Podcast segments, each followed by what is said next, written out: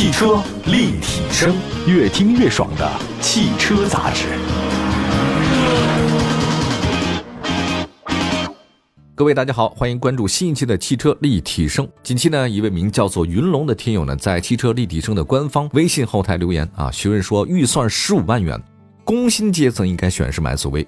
他的用车需求呢是市区到乡镇上班三十公里，偶尔长途，他是从市区到乡镇，基本上呢就是逆向的这种操作，感觉他这个班上的是每天跟郊游一样啊，自驾去乡镇。在他的预算范围当中啊，不仅有合资品牌的紧凑 SUV，实际上还有自主品牌的新能源 SUV。十五万元能买车很多，不过呢，他是偶尔会跑长途，我们就首先把纯电动车给排除了。目前啊，充电桩确实越来越多，但是你要在长途出行的时候啊，这个依然存在里程焦虑。而且实话实说，从产品特点来看，纯电动车在高速行驶的时候，并不比燃油车是有优势的。大家注意这一点啊。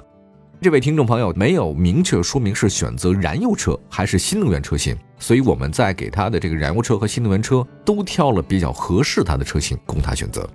这儿我们首先来看一下燃油车啊，按照这位网友的需求，从这个城里到乡镇，偶尔长途吗？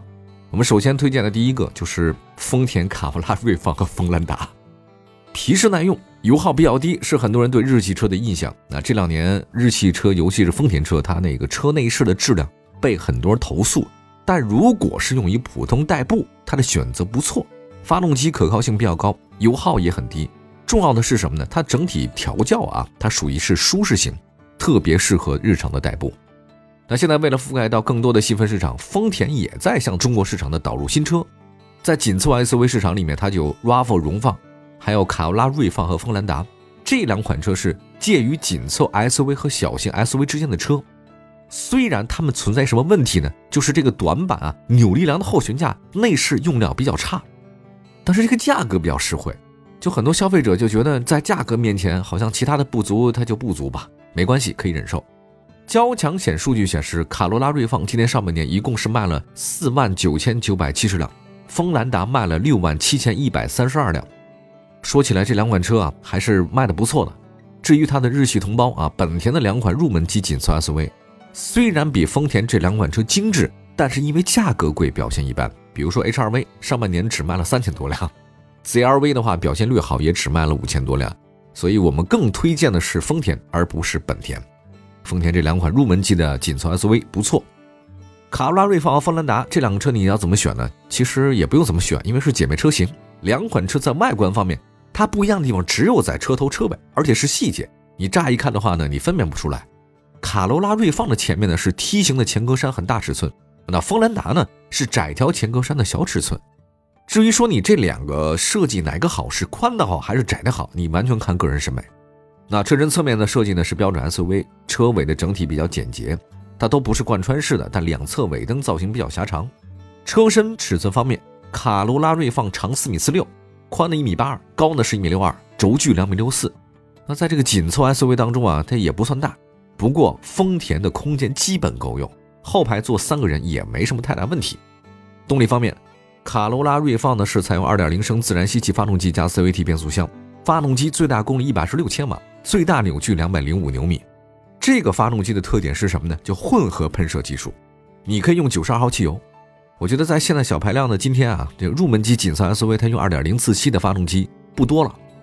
底盘结构方面，它是前麦弗逊独立，后扭力梁式非独立悬架。当然，这个结构实际上都普通，那这没有什么优势。但是因为你是城市代步，所以这个普通的底盘够用了。卡罗拉锐放一共是七款车，二点零升的汽油版可以选择。如果你对舒适性要求不高，选择十二万九千八的入门级就够用了。这个在舒适性方面好像没什么过人之处，但是它该有都有。比如说哈，标配什么呢？头部气囊、七部气囊、胎压显示、车道偏离预警、主动刹车、前方碰撞预警、自适应巡航、车道保持、自适应远近光大灯，这都是标配啊。那如果你想做的更舒服一点，你可以买高配的。另外，在锋兰达方面，它的入门车型不能提供太多的主动安全配置，所以我们还是推荐卡罗拉锐放。但如果你要买锋兰达，喜欢它的外形，你得选择十三万九千八或者价格更高的车型是可以的。当然了，锋兰达呢是还有二点零升的这种混动车型，如果你采用二点零自吸加电动机组成的混动系统，系统总功率一百四十四千瓦。这个也是不错的啊，这个你要买丰田的混动，实际上还是挺省油的。而锋兰达的混动是四款车型，如果您愿意的话呢，不妨多可以看看，价格可能比自吸稍微贵一点。好，接下来的话呢，再说另外一个车型啊，像这位云龙听友推荐的是日产的逍客。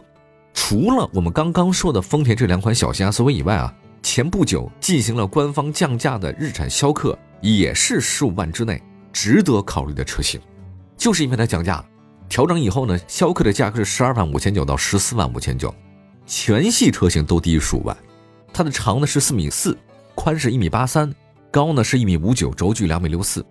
你要从实际的空间表现来看呢，逍客基本达到了同级别车该有的各种水平，而且销量方面之前还是不错的啊。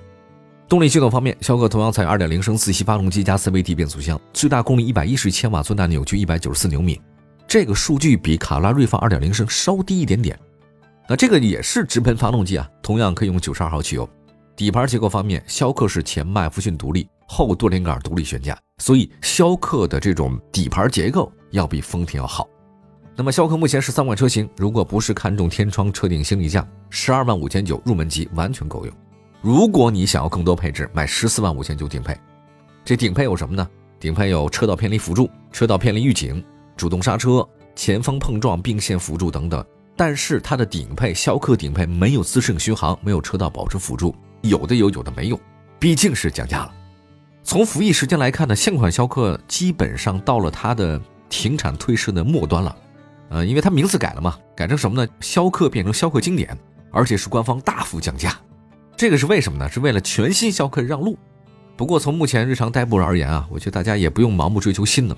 如果这个车符合自己要求，而且价格特别合适，为什么不买呢？对吧？这是我们今天推荐第二款车，逍客。好的，我们稍微休息一下。今天为这位听众云龙十五万以内的工薪阶层选车，什么样的车比较合适呢？马上回来。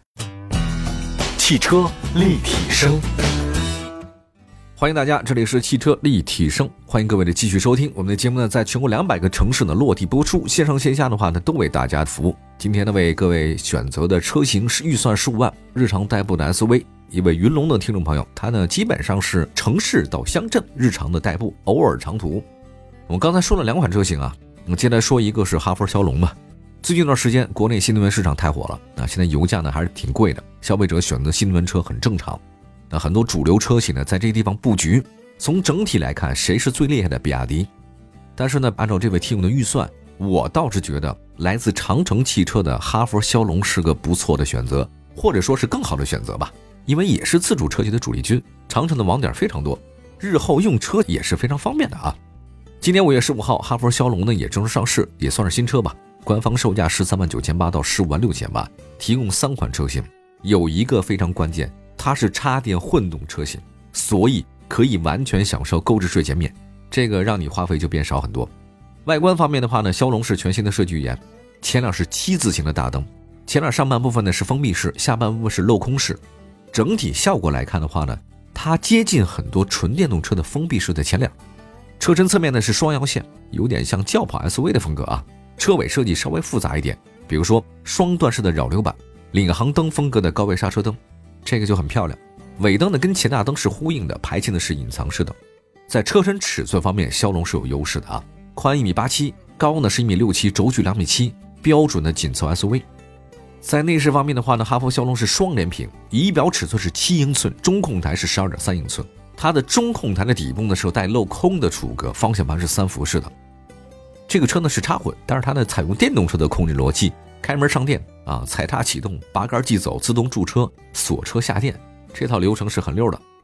动力方面着重说一下，哈弗枭龙搭载的是一点五的发动机加前置单电机组成的插混系统，它的发动机最大功率七十四千瓦，最大扭矩呢一百三十二牛米，电动机的最大功率呢一百一十五千瓦，总扭矩是两百五十牛米，系统的综合功率呢是一百八十五千瓦，综合扭矩呢是三百七十五牛米。匹配的是两档 DHT 变速箱，NEDC 的纯电续航分别是五十二公里和一百一十公里，最低的核电状态油耗呢是五点三升。